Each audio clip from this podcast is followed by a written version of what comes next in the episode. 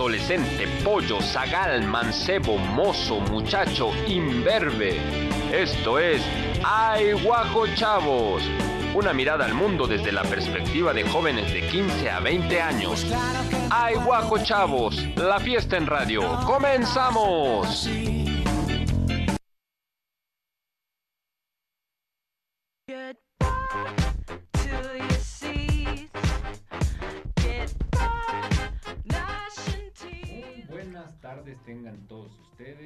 Esto es Ay Guajo Chavos.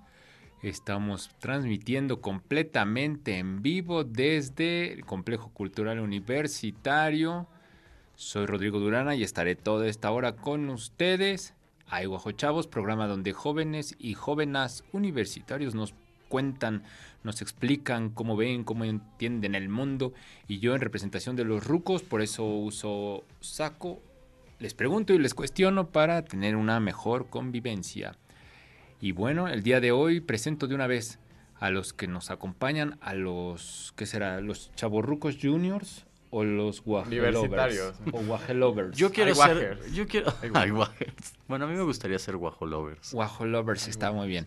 Bueno, Ángel Juárez, estudiante de filosofía, ¿cómo estás, Ángel? Hola, muy buenas tardes. Espero que esté- se le estén pasando muy muy bien en su casa. Como cada domingo les deseo que estén probando un deliciosísimo taquito de carnitas y que estén en su familia, acostados, yo qué sé. Pero eh, como siempre y como cada domingo les traemos temas muy interesantes.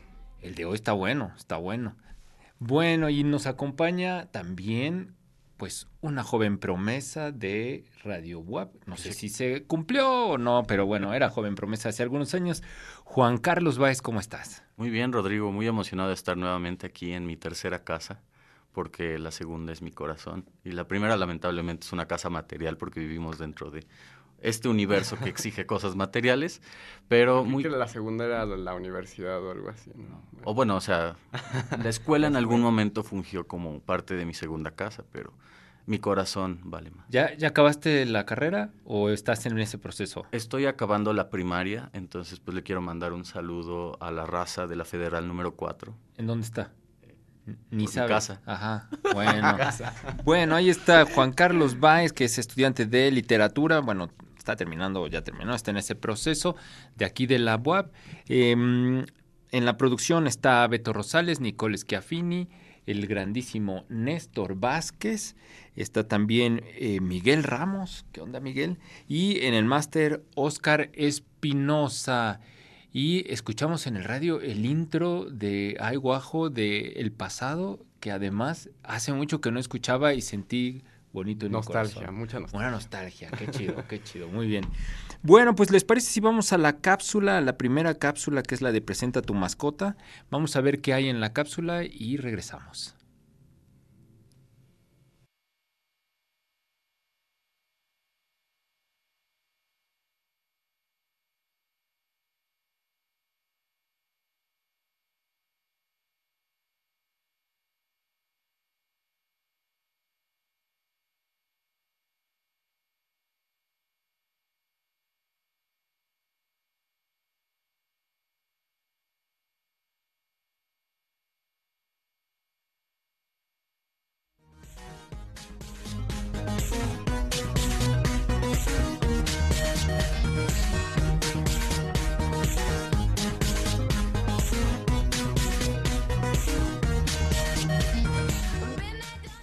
Bueno, estamos viendo la cápsula de este joven Maximiliano y de su eh, perico que se llama... Ah, no, el perico se llama Maximiliano y el, y el muchacho se llama Saúl Pimentel. Le mandamos un saludo. Bueno, muchachos, vamos a ver. El día de hoy tenemos un tema bien difícil, bien complejo, pero bueno, lo vamos a tocar. Es lo bueno de la universidad que se nos permite tocar temas eh, y discutir temas a veces complejos. Hemos hablado aquí de mm, cosas como Sí. este mm, epistemología feminin- feminista y otras cosas así como que a lo mejor mm, pienso bueno que la universidad, la universidad es el lugar preciso para eh, tocarlos. Y como dice Lima, este, plural e incluyente, ¿no? Plural e incluyente, o como dijo Leo Gallardo alguna vez, plu- plural e influyente, ¿no? También. Que influye. Bueno, vamos a hablar de los movimientos armados en México porque precisamente Juan Carlos Báez es un joven que además de que le gusta leer mucho y que le gusta estar dando lata por todos lados, pues ha estado estudiando desde hace algún tiempo los, los movimientos armados, no todos, pero muchos de ellos, que sucedieron en este país el siglo pasado y a lo mejor en tiempo, en tiempo atrás. Em, es complejo porque, bueno, estamos viviendo hoy día un, un ambiente, un contexto de violencia que además, bueno, aparte de que existe, pues los medios y de las redes sociales y demás, pues le dan cierto matiz, ¿no? Y entonces sí vivimos como una especie de euforia de violencia, que aunque no la vivamos a lo mejor directamente, pues sí está en, nuestro contexto, porque está en las noticias, está uno prende el celular y ahí aparece por todos lados, entonces vivimos como una especie como de, de trance, pero al mismo tiempo hemos aprendido a vivir con eso y encontrar la felicidad o buscarla a pesar, a pesar de vivir en ese contexto que puede ser el real, pero también el otro, ¿no? El virtual en, el que vivimos. Te pregunto primero, Ángel, sobre mm, pues sobre la guerra y sobre esta cosa humana, esta ontológica que además ha formado parte de la evolución del ser humano desde el principio, ¿no? O sea, se, la, la, guerra se, se conocen ciertas culturas, chocan, hay transculturalidad y, y va creciendo así, ¿no? ¿Qué opinas? Pues yo creo que en realidad eh, la narrativa bélica es muy o ha sido muy importante en la configuración de nuestra cultura, ¿no? O sea, porque a, partir de esta narrativa y a partir de la narrativa de la confrontación es que eh, hemos podido configurar eh, pues la forma en la que nosotros nos contamos las cosas o el mundo a nosotros mismos, ¿no? Y creo que has estado muy presente en eh, el pensamiento incluso filosófico, ¿no? O sea, llevémoslo un poco como a esta cuestión como de la, este, de la noción de dialéctica, e incluso también como, eh, como es que dentro del proyecto moderno este, se pone que eh, de algún modo u otro la guerra es la que hace un mejoramiento de la civilización, etcétera, ¿no? Entonces, de algún modo u otro también este, siempre se ha primado como esta cuestión de la confrontación de los contrarios, etcétera, donde siempre una parte de estos dos contrarios tiene que resultar ganadora, por así decirlo.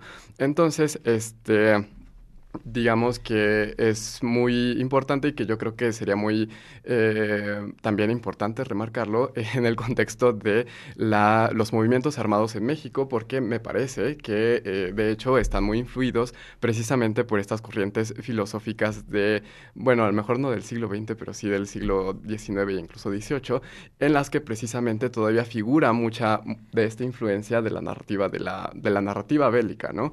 Y, este, y también como es que desde su punto de vista también hay una, este, mm, hay un mejoramiento a partir de la, de la guerra y también cómo es que em, dentro de este tipo de pensamiento hay una o se prima al, movimiento armado como este como la opción o la mejor opción no cosa que a lo mejor y se podría poner es como irónico no es porque porque pues la guerra y hay muertos y entonces hay sangre y hay tragedia y hay tristeza y hay y es como complejo. Y es curioso porque precisamente dentro del viraje como que se ha hecho últimamente a partir de precisamente los cuestionamientos que se le han hecho a la modernidad y a toda la tradición filosófica en los últimos años, eh, eh, uno de los puntos centrales que también se ha puesto en cuestión o, este, o se le ha cuestionado mucho, precisamente es esta narrativa de la guerra, ¿no? Y se ha propuesto como que haya un viraje dentro de esas narrativas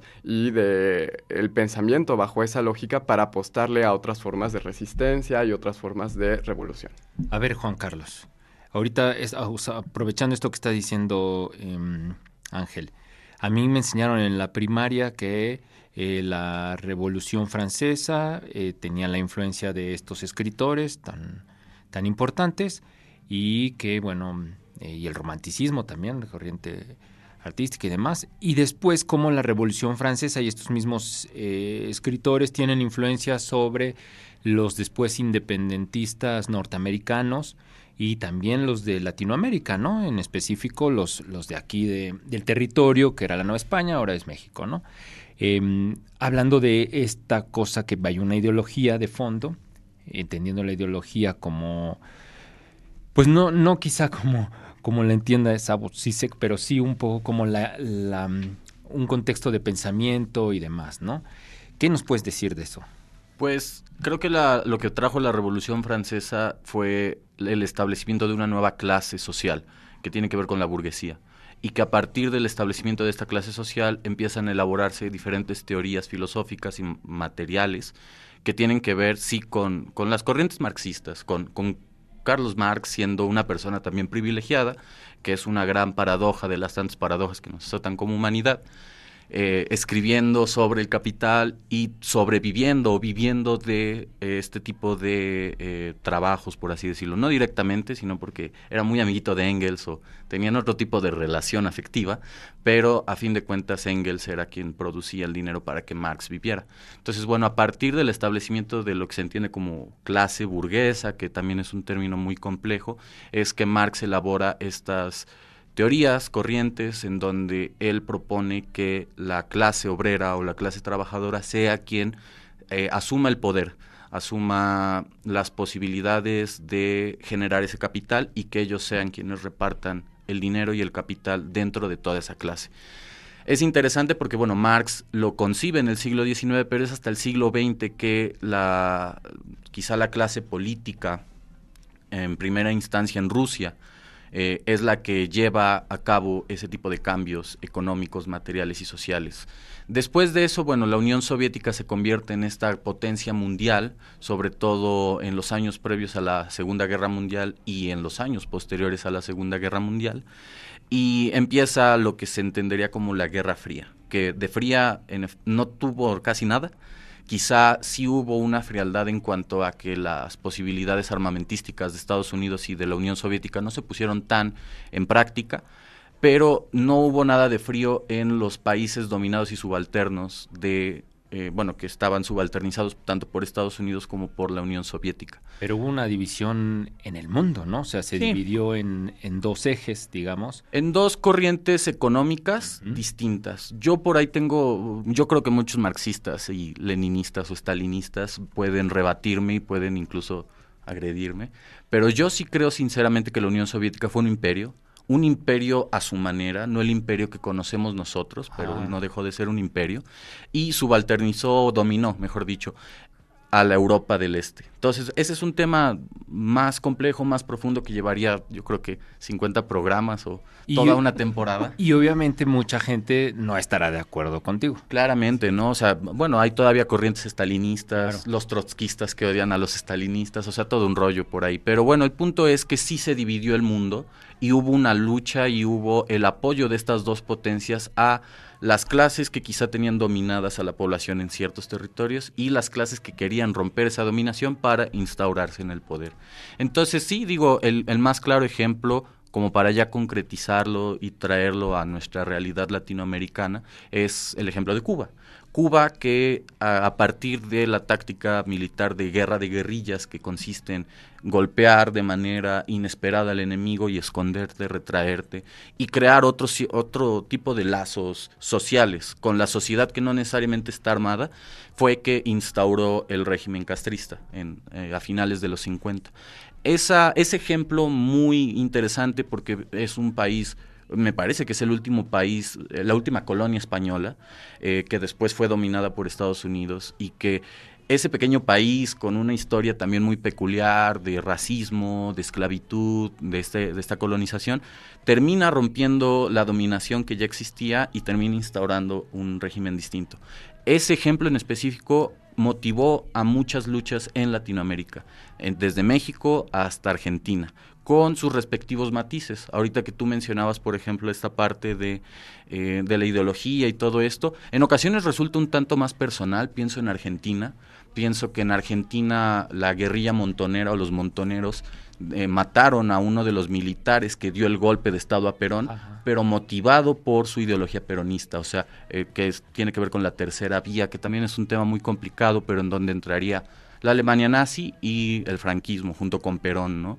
Que también tiene sus matices por ahí. Pero eh, de repente son cosas personales, pero motivó, repito, la revolución cubana a que todos estos movimientos armados surgieran. Vamos a, ver la, cápsula de los fantabulosos, que precisamente trata sobre esto.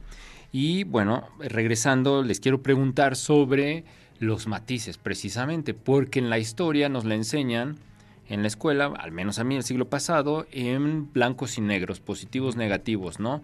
Dos caras de la moneda y la verdad es que es complejísimo cualquier movimiento que podríamos estudiar, del cual, del que sea, está muy complejo y en el siglo XX pues mucho más, porque tiene que ver con su contexto, pero además con todo el contexto este, de afuera, ¿no? Exterior y, una serie de, Lo global. de flujos que van moviendo, o de la famosa palabra que ahora... Eh, el entramado. Un entramado de, ajá, de, de, pues de líneas que quieren ahí que mm, sacar provecho de alguna u otra forma, siempre, y es muy, muy complejo, pero al mismo tiempo, pues estudiarlo me imagino que es bastante interesante, ¿no? Bueno, pues vamos a ver la cápsula de los fantabulosos y regresamos.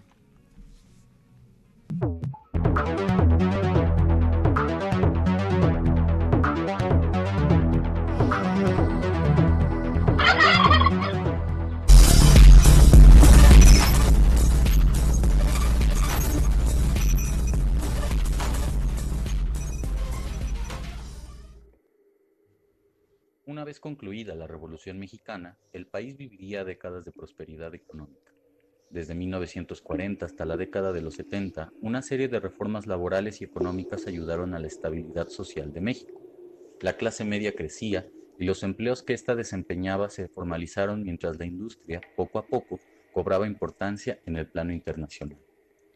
Sin embargo, a la par del crecimiento económico, la vida política en México se tornaba más autoritaria y represiva. El gobierno, encabezado en aquel entonces por el PRI, atacaba a cualquier actor que pareciese conspirar en contra de las políticas sociales y económicas, sin importar si las exigencias que tenían fueran válidas o no. Desde 1940 algunos excombatientes de la revolución se levantaron, ya fuese por medio del trabajo político social o ya fuese a través de las armas. Líderes sociales, como Rubén Jaramillo, denunciaban las promesas incumplidas del gobierno postrevolucionario las décadas de los 50 y 60 atestiguaron movilizaciones populares que exigían mejores condiciones laborales, una repartición justa de tierra y la tan ansiada independencia sindical. No obstante, toda movilización tenía el mismo fin, el encarcelamiento, la represión o la muerte. A pesar de hacerse llamar democrático y ser manejado por un mando civil, el gobierno controlaba, como muchas dictaduras militares, todo espacio público y político, en él solo participaban quienes eran allegados al gobierno, aquellos que cedían o se alineaban a los intereses de éste. En vista de que todavía democrática y participativa estaba cerrada, muchos actores sociales se movilizaron por otros medios. Una generación inspirada por la recién terminada y exitosa Revolución cubana decidió tomar el mismo camino. El 23 de septiembre de 1965 se daría el primer movimiento armado socialista en México un grupo de guerrilleros, encabezado por Arturo Gamis y Pablo Gómez, llevó a cabo el asalto al cuartel Madera en Chihuahua. Emulando el asalto al cuartel Moncada en Cuba, los maestros, campesinos y estudiantes que formaron parte del grupo popular guerrillero serían derrotados por militares que obedecían las órdenes del gobierno estatal y, sobre todo, el federal. El asalto, no obstante, quedaría inscrito en la memoria. A raíz de él y con el viento de las revoluciones socialistas en el mundo, una serie de grupos armados apareció en México, desde Guerrero, con líderes como Lucio Cabañas y Genaro Vázquez, hasta la Ciudad de México, que sufrió los embates represivos del 2 de octubre de 1968 y el 10 de junio de 1971, con jóvenes estudiantes y campesinos, el movimiento armado socialista recorrió el país en distintas fases y con diversas tácticas durante las décadas de los 60, 70 y parte de los 80. Desde la clandestinidad los guerrilleros trabajaron en busca de un ideal que veían posible y que sin embargo les costaría la vida, mejorar la situación política y social de México. En la actualidad, y con la llegada del nuevo milenio, vemos que hay una tendencia al abandono del movimiento armado como forma de responder a las injusticias sociales y estructurales dentro de un Estado-nación. En este sentido, podemos especular que la narrativa bélica ha sido sumamente cuestionada por las generaciones actuales, especialmente después de las experiencias del siglo XX. Con la caída del muro de Berlín y la avanzada del neoliberalismo a finales de siglo, es muy probable que este aparente abandono del movimiento armado sea paralelo al cuestionamiento que se ha hecho a otros conceptos heredados del pensamiento moderno, tales como el de Estado-Nación mismo o la noción de utopía. Desde el punto de vista de la filosofía de la historia, con la caída de la URSS y con ello del marxismo como una filosofía dominante, hemos visto un gran viraje respecto de las formas en las que los grupos oprimidos resisten y revolucionan. Entonces, ¿a partir de qué principios operan los movimientos sociales hoy en día? ¿Acaso todo esto tiene que ver con la superación de la retórica del enemigo y el pensamiento binario dicotómico? Y, finalmente, ¿qué podemos aprender de los movimientos armados en México para entender el presente y configurar un futuro diferente?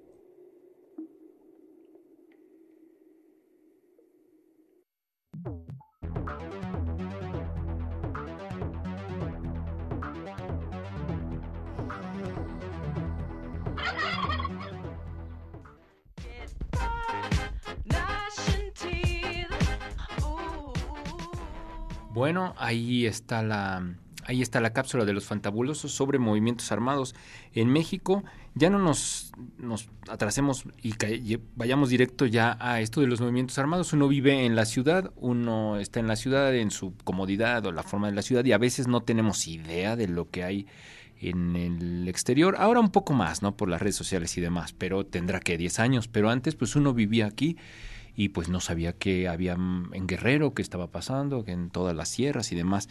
¿Cómo empiezan estos movimientos armados? ¿Ocurren después de la Revolución Mexicana? Sí, de, eh, el primer movimiento armado socialista surge el 23 de septiembre de 1965. Que es, socialista. Sí, socialista porque ya trae esta ideología más acentuada de eso, una lucha socialista, una lucha eh, de clases, eh, sucede en el, con el asalto al cuartel Madera por el grupo de Arturo Gamis, que se llamaba Grupo Popular Guerrillero. Eh, 17 guerrilleros se enfrentan a ciento y tantos militares con la táctica de guerra de guerrillas, intentando emular también un ataque fallido, que es el eh, asalto al cuartel Moncada en Cuba, que es algo bastante curioso, eh, porque dices, bueno, si ese fue un fracaso, ¿por qué quieres emular un fracaso? ¿Este es en Guerrero? No, este es en Chihuahua. Chihuahua. En Madera. Madera es un municipio en Chihuahua. Okay, okay. Sucede allá, los guerrilleros y los líderes mueren, hay sobrevivientes, pero ese es el primer, digamos, eh, golpe socialista. Antes de eso existía la guerrilla de Rubén Jaramillo, que fue uno de los, eh, digamos, de las, de las cabecillas del zapatismo fue de los últimos, y él empieza a confrontarse con el gobierno porque eh, ve las promesas incumplidas de la Revolución Mexicana. Entonces sí, digamos, estos movimientos de guerrilla suceden después de la Revolución Mexicana, con Rubén Jaramillo siendo la excepción porque él sigue la lógica de esa revolución, y en el caso del asalto al cuartel Madera en el 65 ya tiene este trasfondo. Y hay una serie de intermitencias por ahí o de discontinuidades, como dirían los historiadores, en cuanto a cómo se dan o cómo se van acomodando estos movimientos. Por un lado se tiene la guerrilla urbana, que surge después del 68 y del 71 sobre todo, eh, tanto con la masacre del 2 de octubre como con eh, la masacre del 10 de junio, el halconazo del 71. Muchos jóvenes estudiantes sobre todo deciden tomar las armas porque se dan cuenta que el gobierno no tiene una intención de dialogar a pesar de que se hace llamar democrático y que, ah, eh, bueno, en ese sentido de democrático permitiría de la manera política o pacífica la lucha. Eh, se dan cuenta de que no se da esa oportunidad. Y bueno, por el otro lado tienes la guerrilla rural, que después de Madera surge en Guerrero, sobre todo con Genaro Vázquez, que igual intentó por la vía pacífica y política exigir lo que le correspondía en ese sentido eh, con las comunidades de Guerrero. También el cuartel Madera sucede así, o sea, maestros, campesinos y estudiantes exigen al gobierno la repartición de tierras y en toda oportunidad el gobierno empieza a reprimirlos de manera física, de manera armada.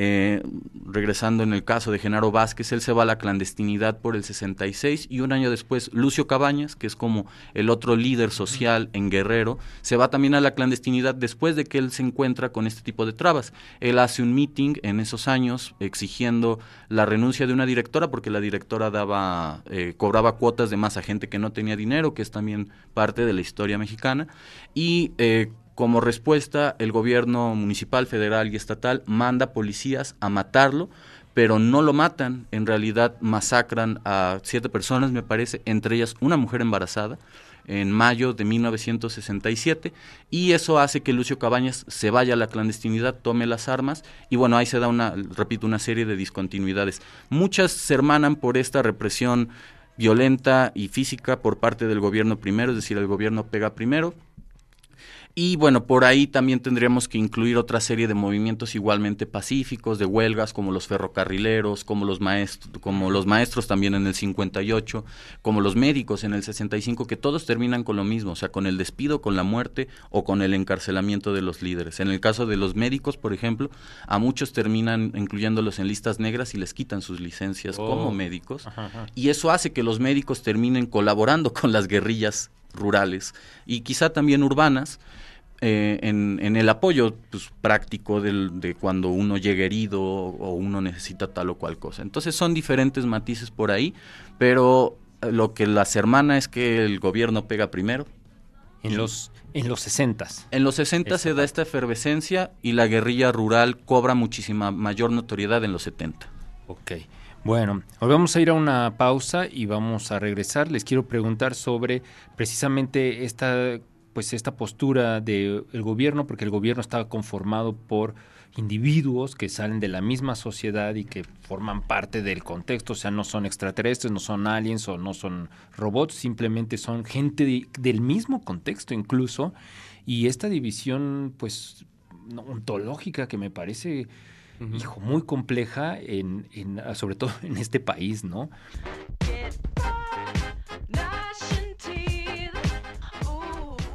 Bueno, ya estamos de regreso, estábamos hablando sobre eh, movimientos armados en México y bueno, que es enorme el tema, ¿no? Es enorme y que no da tiempo, acá estamos, hay que, hay que acotar, ¿no? Pero les preguntaba sobre esta circunstancia del, pues de los gobiernos y que forman pues como una oposición también y que se establecen estos movimientos armados, pues es uno de los actores, ¿no? El gobierno es quizá el actor principal o el que promueve eh, de forma indirecta. Y bueno, la gente que está inconforme, con toda razón, y que les, la única respuesta, el último recurso que tienen es este. También entendamos el contexto, en esa época pues no había los medios de comunicación, todos estaban cooptados por el gobierno, este, no había forma de enterarse de nada y pues estaba el poder absoluto que tenía el, el gobierno, ¿no? Que precisamente son personas que salen de la gente, ¿no? común y corriente. Em, pero sobre esto, ¿qué, opinan? Pues eh, es algo bastante complejo, digo, esa es la gran premisa que estamos dando el día de hoy. Digo, también tendría que analizar si no por extendernos, sino por de repente hacer 50 tomos de la historia de México, pero sí tendría que entenderse, por ejemplo, el siglo XIX en México, que se da una serie de guerras, eh, una serie de, de, conflictos de poder entre que los conservadores y los liberales, que es la simplificación de todo eso, y que después desemboca en la dictadura de Porfirio Díaz. Sin embargo, la relación entre militares y políticos siempre estuvo presente tanto en el siglo XIX como en el siglo XX, digo. Y el XXI. eh, También, pero como que se ha ido erradicando de manera pública la presencia de los militares, o sea, como que ahora se vende que no son los militares quienes están inmiscuidos o que ya son dos campos separados. Sin embargo, bueno, siguen existiendo, etcétera, etcétera. El gran asunto con eh, la clase política y militar o con el gobierno, el Estado mexicano en esa época, era que por un lado tenías a presidentes civiles a partir de Miguel Alemán en el 46, antes de eso la mayoría eran militares o ligados a la revolución, eh, y pero por otro lado tienes a gobernadores son militares. Digo, en el caso de Guerrero se tenía a los Abarca, que eran militares.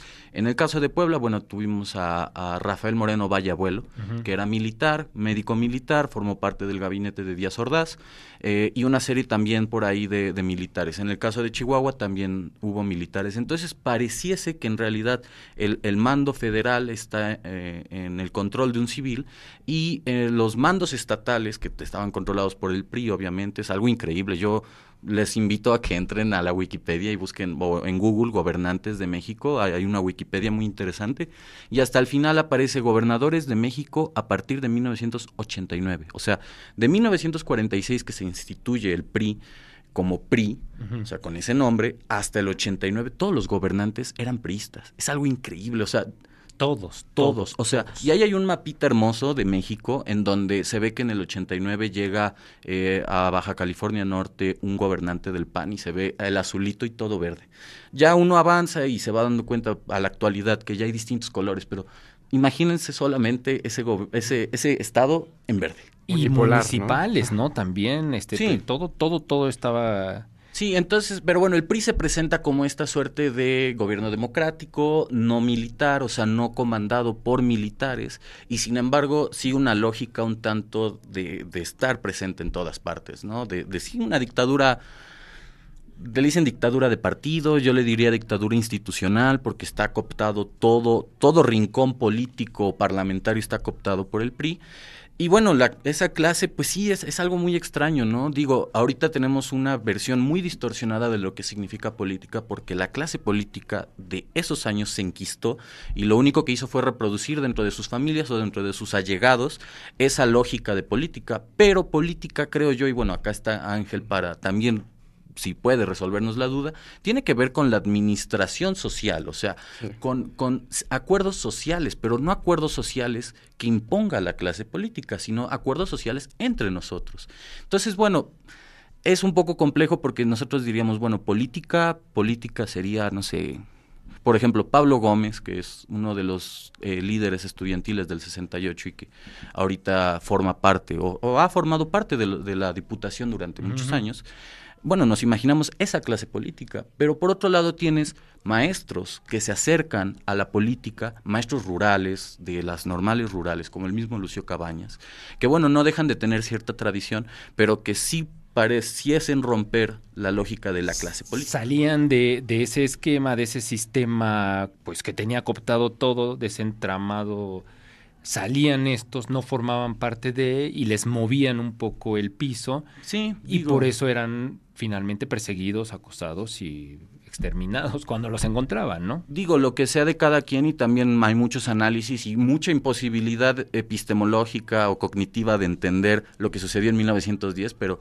Emiliano Zapata era un político, o sea, se movía en las lindes de lo político, en un principio igual quizá muy similar a los guerrilleros y al final por las armas pero no deja de ser una persona con un pensamiento político. Entonces, ese es el asunto. Estos, eh, estos actores, por decirlo de un modo, eh, que, que, no entran en, efecto dentro de la lógica de la burguesía. O sea, no porque Emiliano Zapata haya sido una persona que 30 años de su vida haya pasado hambre, pero no era un, o bueno, podríamos decir que no era un burgués de, de, traje y que se andaba paseando por el Paseo Bravo, etcétera, etcétera. Bueno, porque creo que ahí está como un poco atisbar ya este matiz de que, ah, o sea, a lo mejor y las redes o las categorías que te cruzan son al final de cuentas lo que te constituye como ontológicamente, ¿no? O sea, a lo mejor no, eh, ya dentro de esta reapreciación de los matices, pues podría verse esto como de que ya las cosas no son, digamos, de suyo así, ¿no? O sea, sino que, o como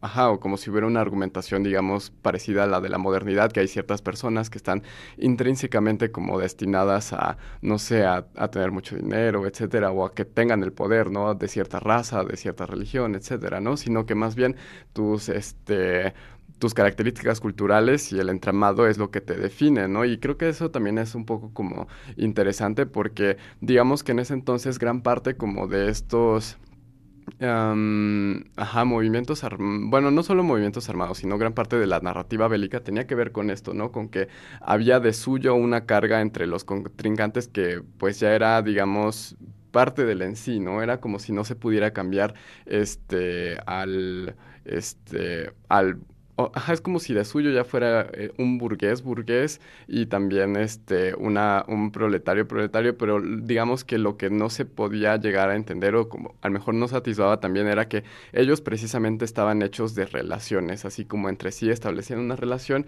y al modificar esas relaciones también podía podían cambiar cosas. Y esto yo creo que también llevó incluso como al hecho de que a, muchos personajes de ese de esa época eh, pues fueran cooptados finalmente por el sistema y se fueran, eh, fueran llevados como a otro, eh, a otro ambiente de relaciones y por ende ellos mismos pues cambiaban, ¿no? Ahora, el, el origen de, de, todo esto, no sé si, si radique, bueno, pues, haciendo una simplificación, en la terrible distribución económica, ¿no? En la brutal, este, dispareja, inhumana repartición económica que pueda existir en, este, en el mundo, pero eh, hablando de, este país, y el abuso, ¿no? Tan, tan brutal y despiadado al respecto y, y, que a la fecha, bueno, pues esa repartición, pues más o menos como que no se ha arreglado muy del todo y sí vemos unos, unos matices, unas diferencias eh, abismales que, bueno, provocan esto. Yo pienso que si no existiera tanto, a lo mejor sí habría ciertos movimientos y demás, pero no al nivel que, pues, que se han dado. Y es una gran paradoja, digo, eh, hay, hay muchos elementos particulares de México que pueden o no ser particulares, pienso por ejemplo en, la extensión del territorio, sería una, pero por otro lado tenemos a Brasil, que también es un, bueno, es el país probablemente más grande de, América, sino es que por ahí Canadá, pero Canadá tiene otra lógica. Ah, hay particularidades de México. Por un lado sí se tiene este, esta conciencia de que no se reparten eh, de manera equitativa eh, el dinero, las tierras, las oportunidades. Por otro lado, sin embargo, también se tiene esta época de auge económico que se conoce como el milagro mexicano, que, surge desde Manuel Ávila Camacho en 1940 y que termina justamente con Luis Echeverría, con una de las primeras crisis económicas en el 76. Entonces tienes de repente este gobierno eh, muy represivo que le, que le quita a las personas más vulnerables, como serían personas no sindicalizadas, campesinos e indígenas, pero por otro, el gobierno parece darle oportunidad a la clase baja para escalar a la clase media, por medio de la burocratización de muchos aspectos, ¿no? O sea, la creación del IMSS, por ejemplo, que estábamos platicando antes de, entrar al aire. O sea, crea el IMSS y entonces personas campesinas que quizá tienen que dejar sus tierras pueden insertarse en la lógica del IMSS para escalar socialmente. Entonces tienes a una clase media un tanto acomodada, que no se siente ligada a las luchas populares y de la guerrilla. O sea, estás repartiendo dinero al tiempo que estás reprimiendo a quienes saben que puede haber una repartición de dinero muchísimo más amplia. Entonces, son esas cuestiones bastante particulares, sui generis, diría yo, de, del México postrevolucionario, que llevaron en, de un modo u otro a que el movimiento armado socialista no cobrara la notoriedad, por ejemplo, de Cuba, o de Argentina, que tuvo otra lógica, un poco más de, contexto de guerra civil, y que bueno, llevó a la toma de, los militares en el 76. Todo ese tipo de cosas son, son muy particulares también para que el movimiento socialista en México, el movimiento armado, no tuviera el éxito. Ahora, bueno, también existen los sindicatos, las luchas sindicales, por parte de líderes que formaban parte del Partido Comunista, aunque era ya clandestino, no tenía registro. Existía el Partido Comunista que tampoco eran blancas palomitas, pues. O sea, eran personas letradas que sabían que estaban eh, llevándose por algo, o sea, que estaban luchando por algo, que era instaurar el comunismo. Fracasaron, pero bueno, eh, en el Inter hay muchos movimientos y luchas populares más espontáneas que no entran dentro de esta lógica porque le mando un saludo a Abraham Reyes. Abraham Reyes es un amigo que, que considera que todo es una conspiración judeo-masónica del comunismo, ¿no? que todos son, son burgueses. Yo creo que hay matices y que muchos movimientos populares en México no, o sea, las personas que los lideraban no eran burgueses en sí. Ahora, estos, estos movimientos, Ángel, finalmente, eh, pues dices, no, no salieron a flote o fueron opacados o fueron este, eliminados, sí, eliminados. Em, sin embargo, sí han tenido repercusión en, los tiempos que vivimos ahora, evidentemente en la política, pero también en la forma de entender.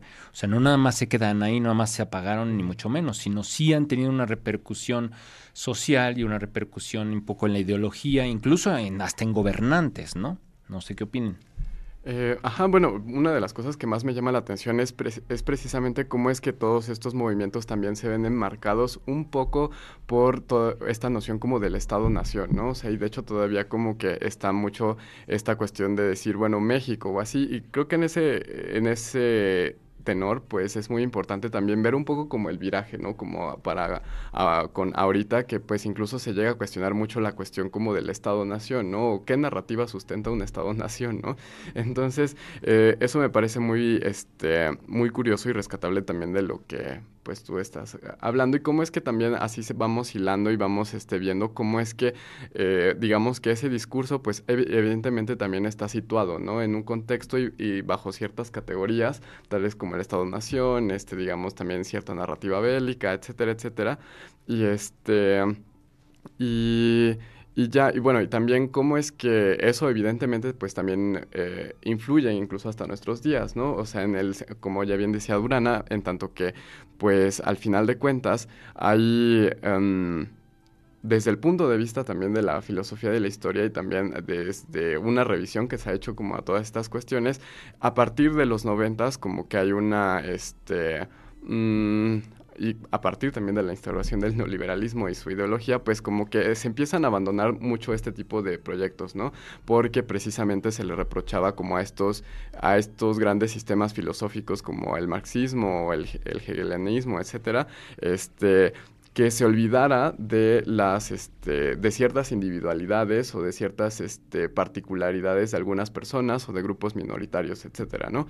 Entonces, este pues a partir de ahí como que se empiezan a cuestionar todos esos, digamos, megaproyectos históricos, ¿no? Que tenían como fin o como compromiso llegar a un, eh, pues a un fin último, por así decirlo. Era como si eh, trataran de descubrir incluso como dentro de la historia ciertas leyes o así, tenían muchos compromisos teleológicos, etcétera. Y este, digamos que podemos ya hacer un contraste como al día de hoy y podemos ver cómo es que este mm, ha habido un viraje en, las narrativas y cómo es que también, eh, pues vemos cómo es que hay nuevas formas incluso de de predicar que hay revolución o de predicar que hay un cambio, ¿no? Social. Y yo creo que eso sería como lo más también interesante o rescatable, ¿no? O sea, cómo tú eh, verías ya, ahora sí, ya, digamos, hacia el, hacia el final como de todo esto, que este o sea, ¿cuál fue el punto como de quiebre en el que ya tú puedes decir, bueno, es que a partir como de estas situaciones empezó a haber como una decadencia de estas, este, de estos movimientos y ahora cómo es que se, o qué, bajo qué forma se puede hacer como revolución o bajo qué narrativas, ¿no? Bueno, bajo qué forma hacer revolución es un poco complejo ahorita. Me parece que de entrada eh, me, gusta mucho todo lo que dices, porque yo más allá de, de pensar que se hizo el viraje, creo que estamos dentro de otro viraje. O sea, de entrada, esta época, o sea, en este preciso momento, 3 eh, de julio de 2022, estamos en el viraje, ¿no? Ahora, concatenando todo esto y no como conspiración, porque cuando yo platico con gente cree que es una conspiración enorme, por un lado tenemos eh, justamente el nacionalismo mexicano que, eh, que ocupa el Estado. El Estado crea la idea de que todo es una conspiración internacional mandada por Cuba y Rusia, ¿no? Para, para romper los lazos mexicanos. Cuando en realidad Cuba nunca apoyó a los guerrilleros. O sea, Cuba no pudo apoyar a los guerrilleros porque México fue el único país que votó a favor de que Cuba tuviera relaciones con México. Todos los demás países latinoamericanos no votaron. Entonces lo interesante ahí es que Cuba no puede ayudar a los guerrilleros porque pondría en riesgo su relación con México. Y antes, al contrario, los guerrilleros que iban a retachar a Cuba eran vistos como los apestados. Cuba era muy, bueno, Fidel Castro específicamente era muy amigo de Luis Echeverría y de Fernando Gutiérrez Barrios, director de la Dirección Federal de Seguridad en su momento y después secretario de Gobernación con Salinas de Gortari, militar de carrera. O sea, hay muchas cosas por ahí. Entonces, no podía existir una conspiración internacional mandada por Cuba porque Cuba no le convenía. Guerrilleros o gente que se quería formar militarmente fueron a Cuba y Cuba les dijo, en el pastel, carnalitos. O sea, los contactamos con otros pero Corea sí. países. Los contactamos con Corea, por ejemplo, para que los entrenen, pero nosotros, Nelpas, o sea, no, no, no podemos entrar. Entonces, se, se utiliza la narrativa nacionalista para hacer quedar mal a las guerrillas, que en realidad eran guerrillas con un corte marxista o comunista, pero no eran antinacionalistas, no era que dijeran, ah, vamos a eliminar México del universo, etcétera, ¿no? O sea, en realidad buscaban otra cosa. Eh, se utiliza ese nacionalismo efectivamente en el 88 que Carlos Aníbal de Gortari llega por fraude, se, se, empieza a modificar ya desde el sexenio anterior, se empezaba a modificar la lógica económica hacia el viraje del neoliberalismo.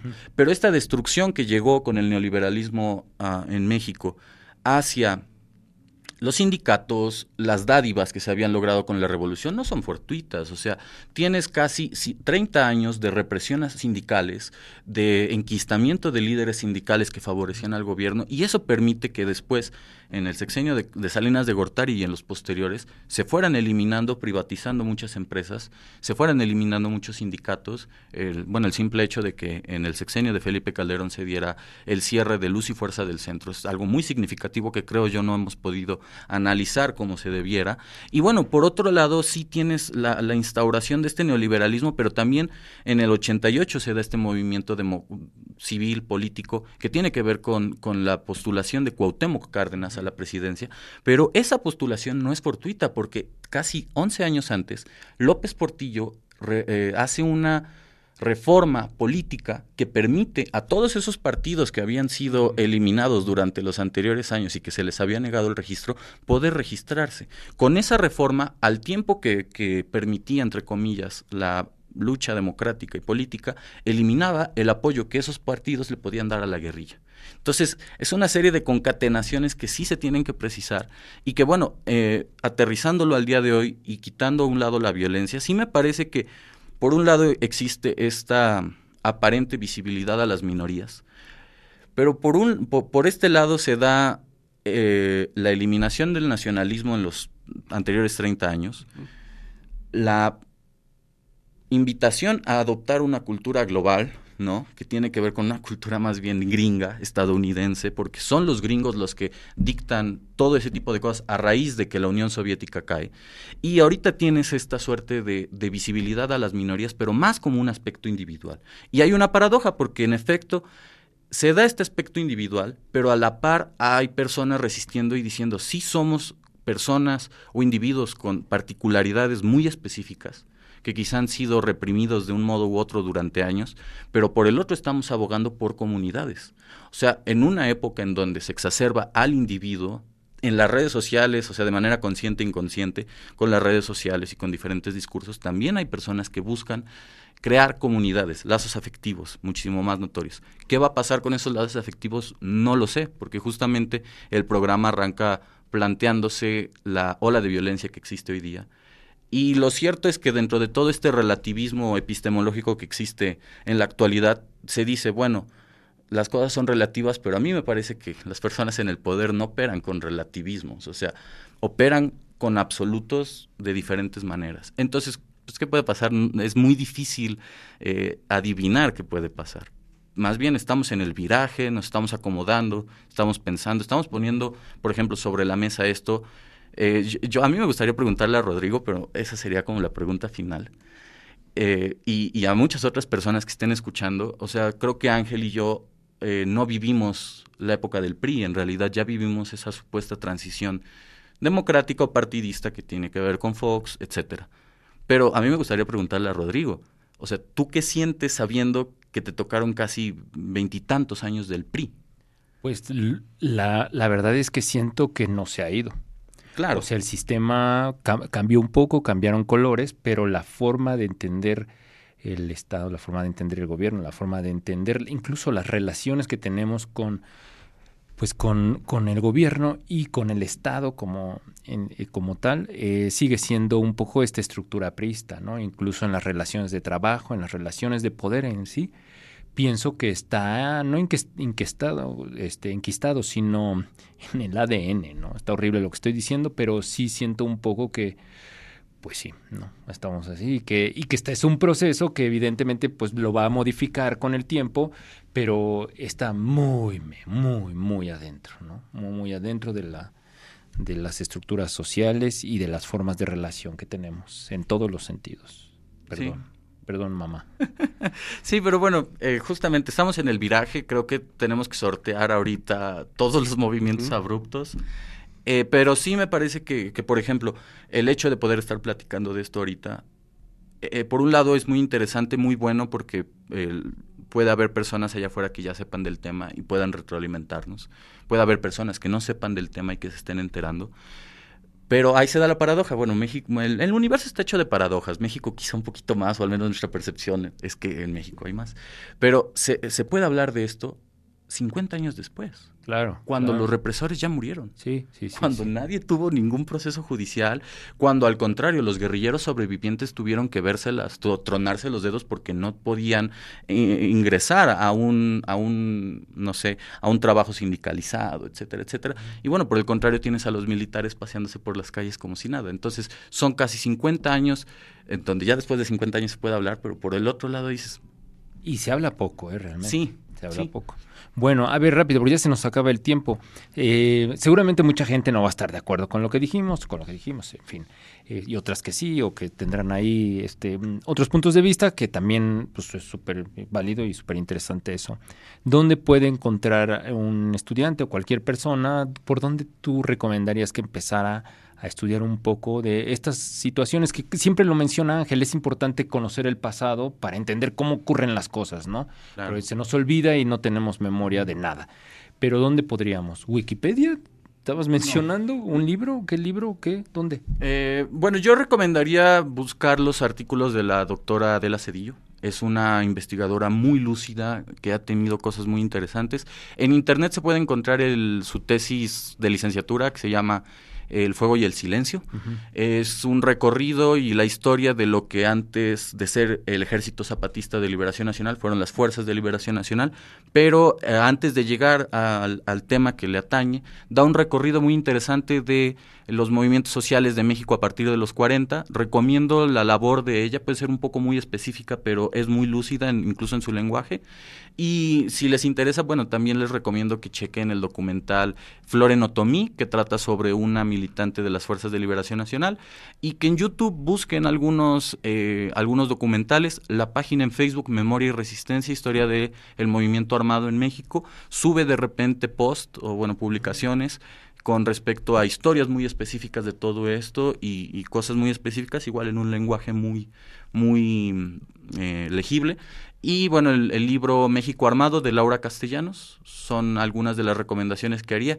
Yo lo recomendaría porque agradezco también a Rodrigo que me ayudó a encontrar ese documental en una de las páginas piratas rusas.